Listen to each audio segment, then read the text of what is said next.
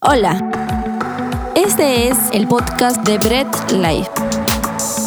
Ponte cómodo y deja que Dios te hable a través de cada mensaje.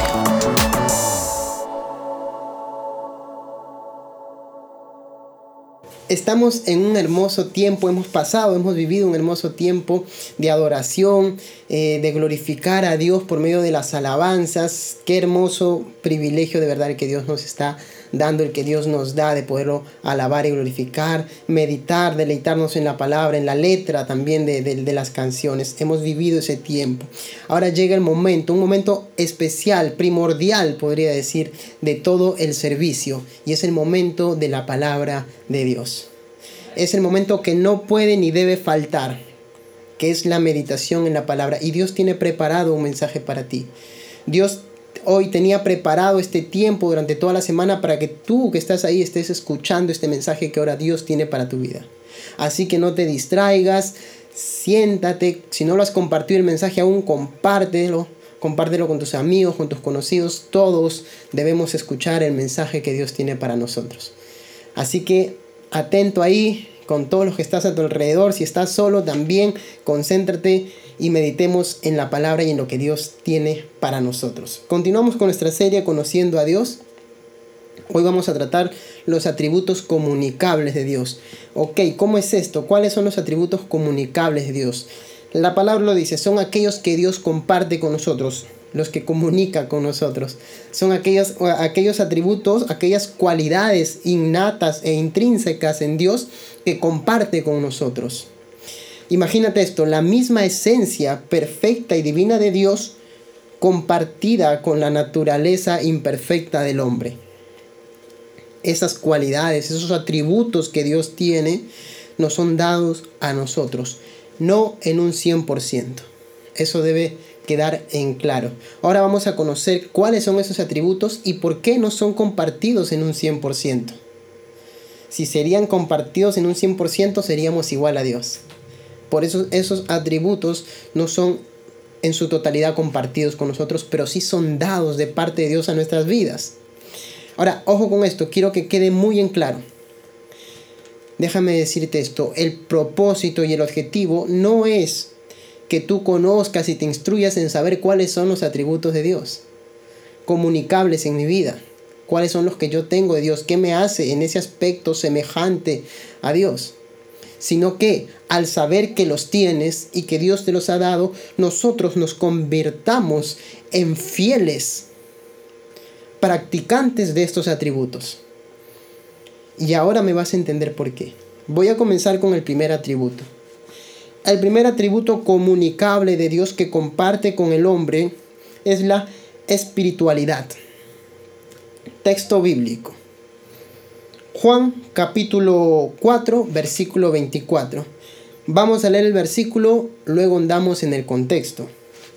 Juan capítulo 4, versículo 24 dice, Dios es espíritu, y los que, y los que le adoran en espíritu y en verdad es necesario que le adoren. El versículo bíblico dice que Dios es espíritu, y los que le adoran deben adorarle en espíritu y en verdad. ¿Cuál es la situación contextual de este versículo? Jesús tiene un encuentro con una mujer, la mujer samaritana, en un pozo. Yo sé que tú recuerdas la historia. Jesús tiene un encuentro con esta mujer y en medio de la conversación que ellos estaban teniendo había una preocupación que la mujer tenía. La mujer samaritana decía, Señor, pero algunos dicen, nosotros decimos que debemos adorar a Dios en este monte mientras ustedes dicen que se debe adorar a Dios en Jerusalén. Esta mujer tenía como incógnita saber cuál era el lugar apropiado para adorar a Dios. ¿Cuál es, Señor? ¿En el monte de nosotros o en Jerusalén como dicen ustedes? Y Jesús le da una respuesta. Jesús le dice, Dios es espíritu. ¿Qué le está diciendo esto o qué implica esta respuesta? Que la adoración a Dios no está ligada ni al lugar, ni, ni, a la situación, sino a la condición espiritual y a la disponibilidad espiritual del hombre. Así como Dios es espíritu, el hombre también tiene un espíritu.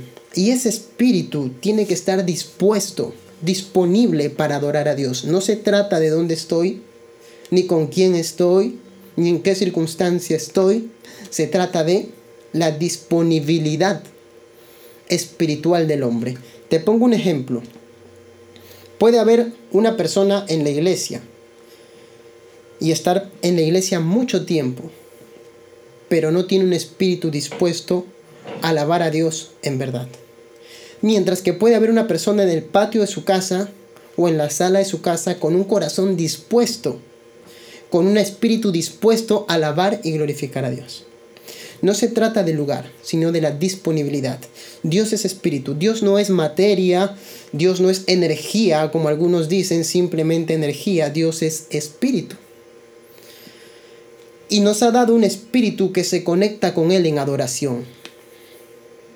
En ese aspecto de decir que Dios es espíritu, comparte con nosotros esa espiritualidad. Nos ha dado ese espíritu. Ahora, tú y yo, sabiendo esto, debemos entender que más allá del lugar en el que estemos, nuestro espíritu tiene que estar dispuesto a alabar y glorificar a Dios en verdad, con humildad y sencillez. Un espíritu dispuesto. En ese sentido compartimos la espiritualidad de Dios. Me encanta saber y conocer eso. Saber que tengo un espíritu que se puede conectar con Dios en adoración en el lugar en el que yo me encuentre. Seamos practicantes de este atributo que Dios nos ha dado, nos ha regalado. Y seamos practicantes de saber que en todo tiempo, en todo momento y en todo lugar puedo conectarme a Dios en espíritu para adorarle. Ese es el primer atributo que estamos tratando. Perfecto. Entonces entiendo que esa, ese es el atributo de la espiritualidad de Dios. La espiritualidad de Dios también implica que Dios es invisible. Ok, está ligado. Esa espiritualidad que de decir que Dios es espíritu está ligado a decir que Dios es invisible. Y es cierto, esto quiere decir que nadie ha visto a Dios hey, hermano David, pero yo he leído en Éxodo capítulo 33, cuando Dios tiene un encuentro con Moisés y Moisés ve cara a cara a Dios. Entonces, ¿cómo me dice que nadie ha visto a Dios jamás porque Dios es espíritu, es invisible, si Moisés lo vio cara a cara? Ok, a veces entendemos los textos o los versículos mal. Cuando, cuando Dios tiene ese encuentro con Moisés y el texto bíblico, el versículo nos dice que está hablando cara a cara, no está haciendo referencia a un aspecto físico. No está haciendo eh, referencia a que en verdad se vieron cara a cara, sino a la comunicación fluida que Moisés tenía con Dios.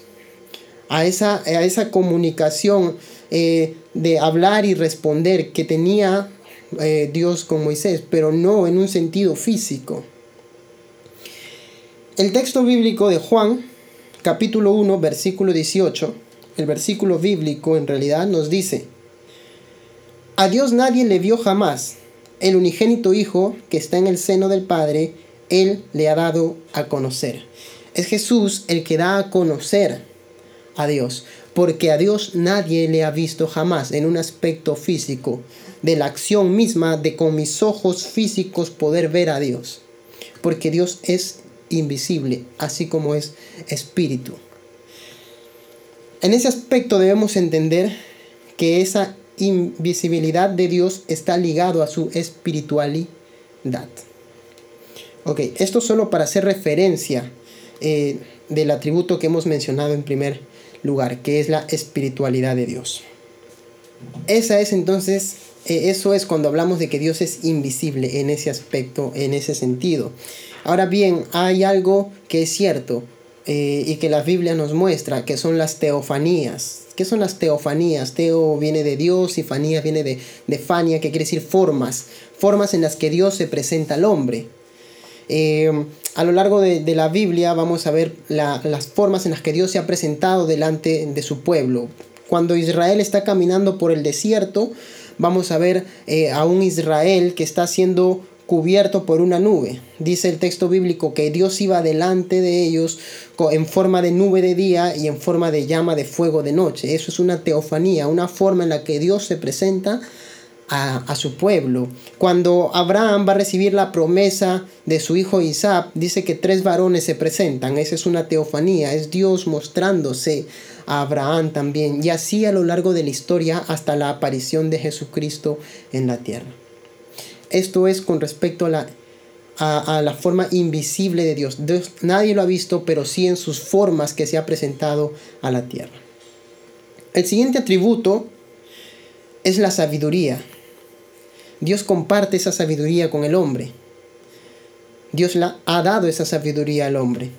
Ahora bien, no en un 100%. Eso es definitivo. Y nos podemos dar cuenta. Texto bíblico. Un salmo. Salmo, salmo 104, versículo 24. Tú ahí en casa me acompañas. Yo lo estoy leyendo en la Reina Valera. Salmo 104. Lo buscamos. Salmo 104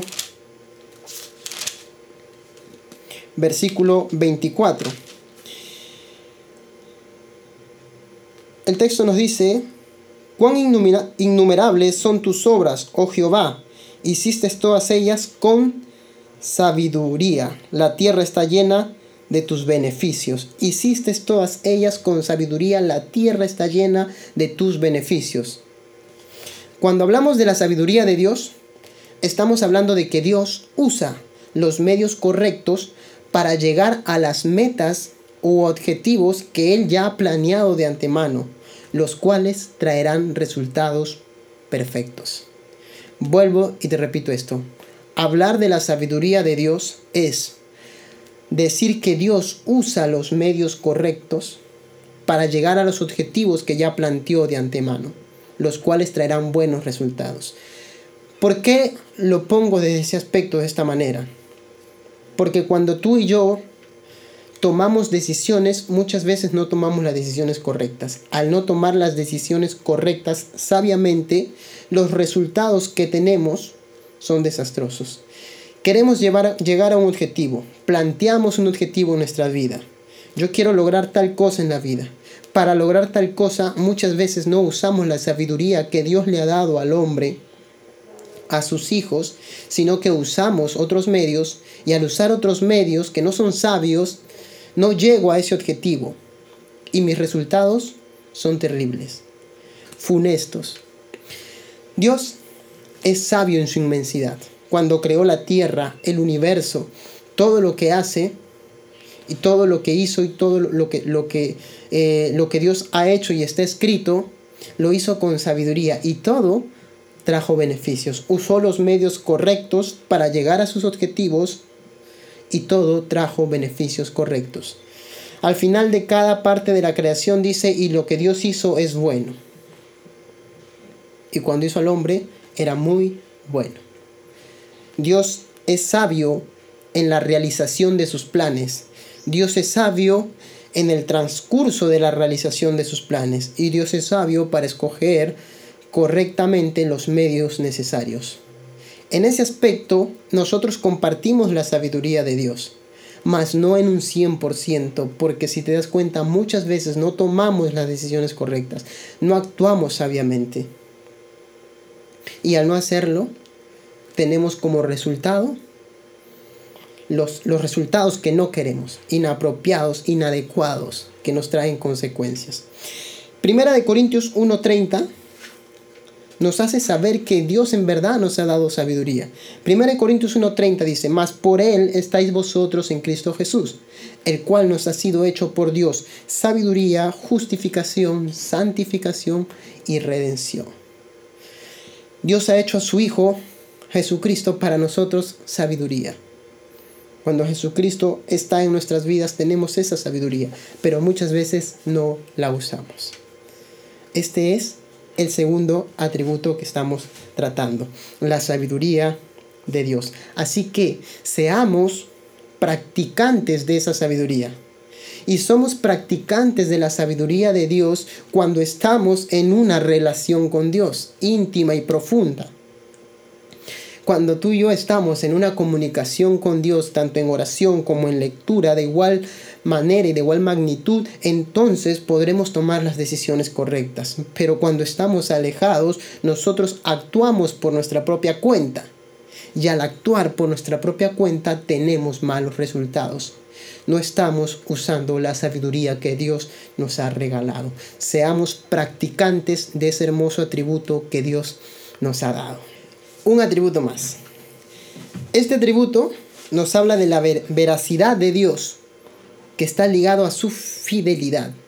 Veracidad y fidelidad de Dios.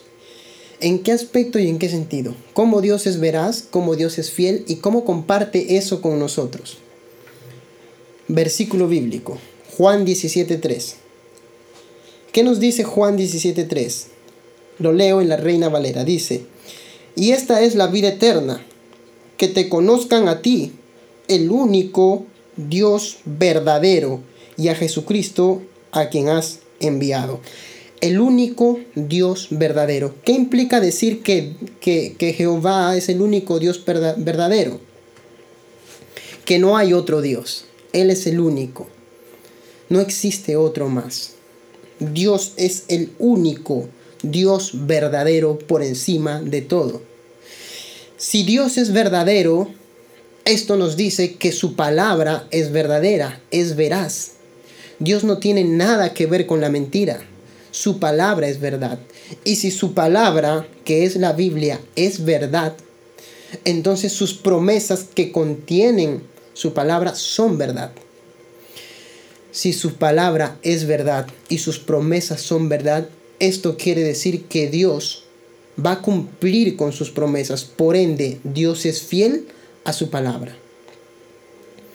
Deja y te lo repito nuevamente.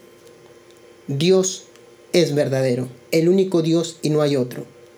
Si Dios es verdadero, su palabra es verdad. Si su palabra es verdad, sus promesas son verdad. Si sus promesas son verdad, Dios es fiel a sus promesas. Dios las va a cumplir. Las promesas que Dios tiene en su palabra para nosotros se van a cumplir. Porque Dios es fiel a su palabra. En ese aspecto, Dios comparte con nosotros la veracidad y la fidelidad. Mas nosotros no somos totalmente verdaderos y no somos totalmente fieles. Dios está divorciado, disasociado de la, de la mentira y de la infidelidad. No tiene nada que ver con eso. Mas nosotros contaminamos ese atributo de verdad y fidelidad y no somos totalmente veraces ni somos totalmente fieles. En ese sentido lo ha compartido con nosotros, mas no en un 100%. El hombre muchas veces no cumple con su palabra, no es fiel a su palabra y muchas veces no habla con la verdad. A diferencia de Dios, el Dios que tenemos, dice las escrituras, que no es hombre para que mienta, ni hijo de hombre para que se arrepienta. Él no miente. Él dice la verdad, Él es veraz. En ese aspecto y en ese sentido, seamos entonces nosotros practicantes del atributo que Dios nos ha dado. Vivamos bajo la verdad, hablemos con la verdad, practiquemos la verdad y seamos fieles a nuestros principios, seamos fieles a la palabra de Dios y seamos fieles a lo que hemos también prometido. Al hombre le cuesta esto. Es más, al hombre le cuesta poner en práctica los atributos que Dios le ha dado. Por eso al principio te decía, no se trata simplemente de conocer los atributos que Dios comparte con nosotros y nos hacen semejante a Él, sino de convertirnos en unos fieles practicantes de estos atributos que Dios nos ha dado fidelidad y verdad. Practiquémosla diariamente. El siguiente atributo es conocido por nosotros, pero muchas veces muy poco practicado. El amor. Primera de Juan, capítulo 4, versículo del 8 al 10. Leo estos tres versículos. Vamos a hacer una reflexión en él. El que no ama no ha conocido a Dios porque Dios es amor. En esto se mostró el amor de Dios para con nosotros, en que Dios envió a su Hijo unigénito al mundo para que vivamos por él. En esto consiste el amor, no en que nosotros hayamos amado a Dios, sino en que Él nos amó a nosotros y envió a su Hijo en propiciación por nuestros pecados. Me encanta la profundidad de esto. El amor de Dios rompe los esquemas del concepto, la perspectiva de amor que tiene el mundo. El texto bíblico empieza diciendo que Dios es amor. La esencia misma de Dios es amor. Dios no es amoroso un momento, un ratito sí, un ratito no. Dios en su misma esencia es amor. Él es, es su naturaleza, es innato. Él no deja de ser amor, Dios es amor. Y hay una declaración fuerte en el versículo. El que no ama no ha conocido a Dios. El que no ama no ha conocido a Dios. Y no está hablando de tu amor y el mío, sino del amor de Dios. ¿Y cómo es el amor de Dios? El amor de Dios tiene dos cosas que nos van a servir para darnos cuenta si somos practicantes de ese amor o si otra persona está practicando ese amor o no. Primero, el amor de Dios está dispuesto a dar antes que recibir.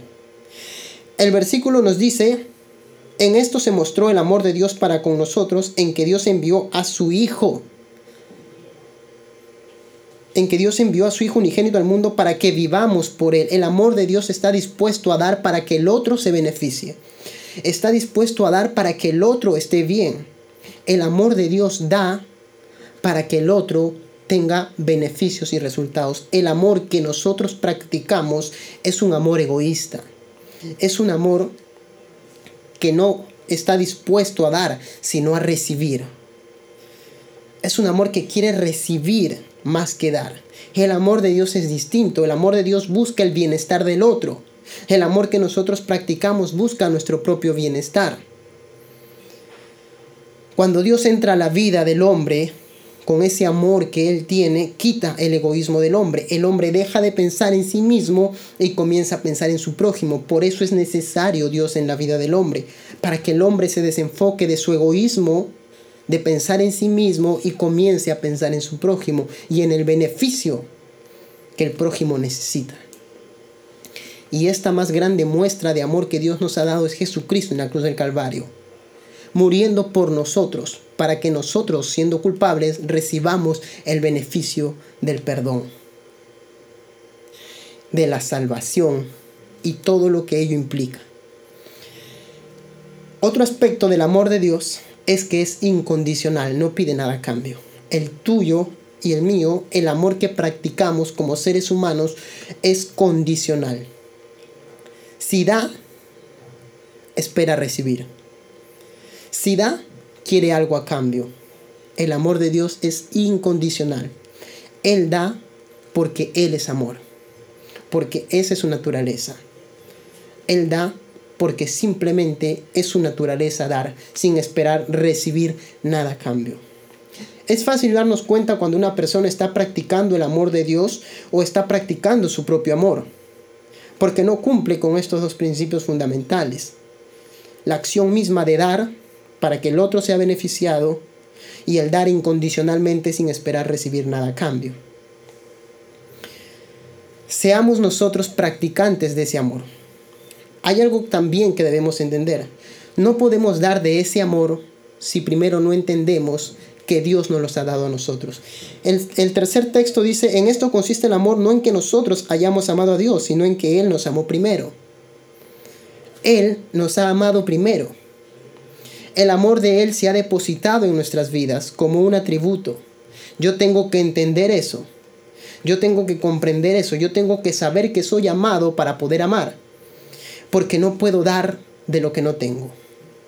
Si yo no he entendido que tengo el amor de Dios, que he recibido el amor de Dios como un atributo, no voy a poder dar de lo que no tengo.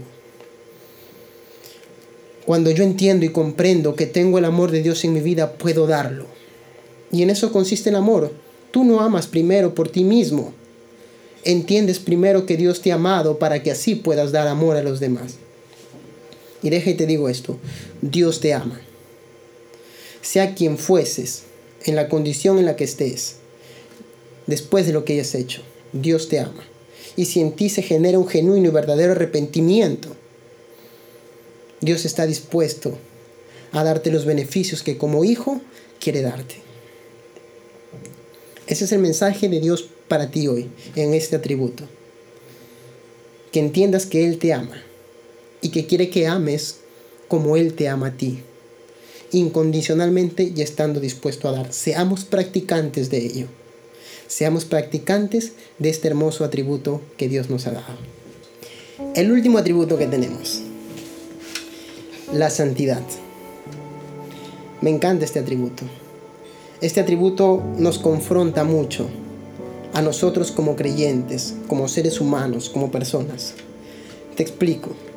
Cuando hablamos de la santidad de Dios, yo quiero que veamos, lee conmigo primero el Salmo capítulo 71. Salmo 71. Salmo 71, ahí en casa búscalo conmigo. Yo lo busco en la Reina Valera, Salmo 71, versículo 22. Salmo 71, versículo 22 dice, Asimismo, yo te alabaré con instrumentos de salterío. Oh Dios mío, tu verdad cantaré a ti en el arpa. Oh Santo de Israel. El salmista llama santo a Dios. Pero ¿qué implica la santidad? Y a lo largo de toda la escritura vas a ver mencionar a Dios como santo, que se le presenta como el santo Dios, como el santo de Israel. ¿Qué es? ¿Qué implica la santidad de Dios? Cuando hablamos de santidad, estamos hablando de que Dios no tiene nada que ver con el pecado, no tiene nada que ver con la maldad, no tiene nada que ver con lo inicuo, Solamente lo bueno viene de Dios. Dios está totalmente divorciado y separado del pecado. La santidad de Dios, cuando hablamos de la santidad de Dios, es que Él no tiene ninguna relación con el mal. No tiene ninguna relación con el pecado.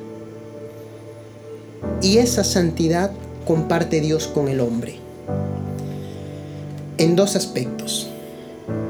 Y quiero, quiero leértelos por medio de estos versículos bíblicos. Primera de Pedro, capítulo 1, versículo 16. Primera de Pedro, capítulo 1, versículo 16. Dice, porque escrito está, sed santos, sed santos, porque yo soy santo. ¿Cuáles son estos dos aspectos? Primero hay un imperativo, sed santos, ustedes lo son. Es un indicativo, perdón, un indicativo.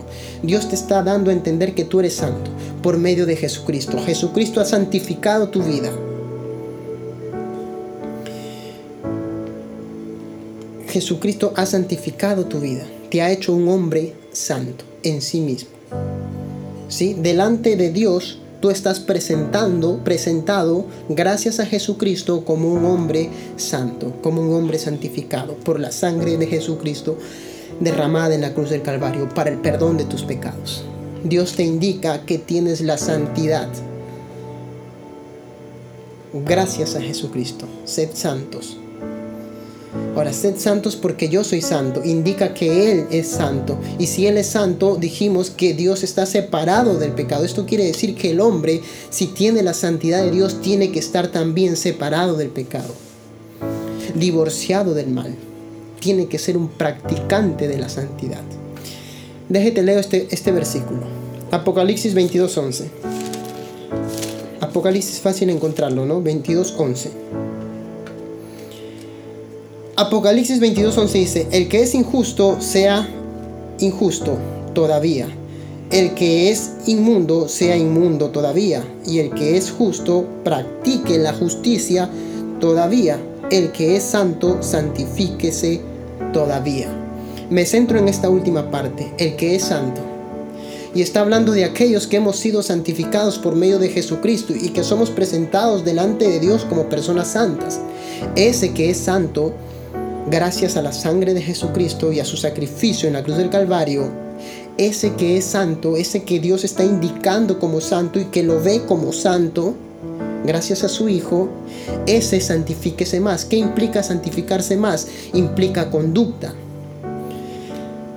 Anteriormente dice que el que es justo practique la justicia. Y la secuencia siguiente, de, de la siguiente parte del versículo, el que es santo santifíquese más. Viva como persona santa.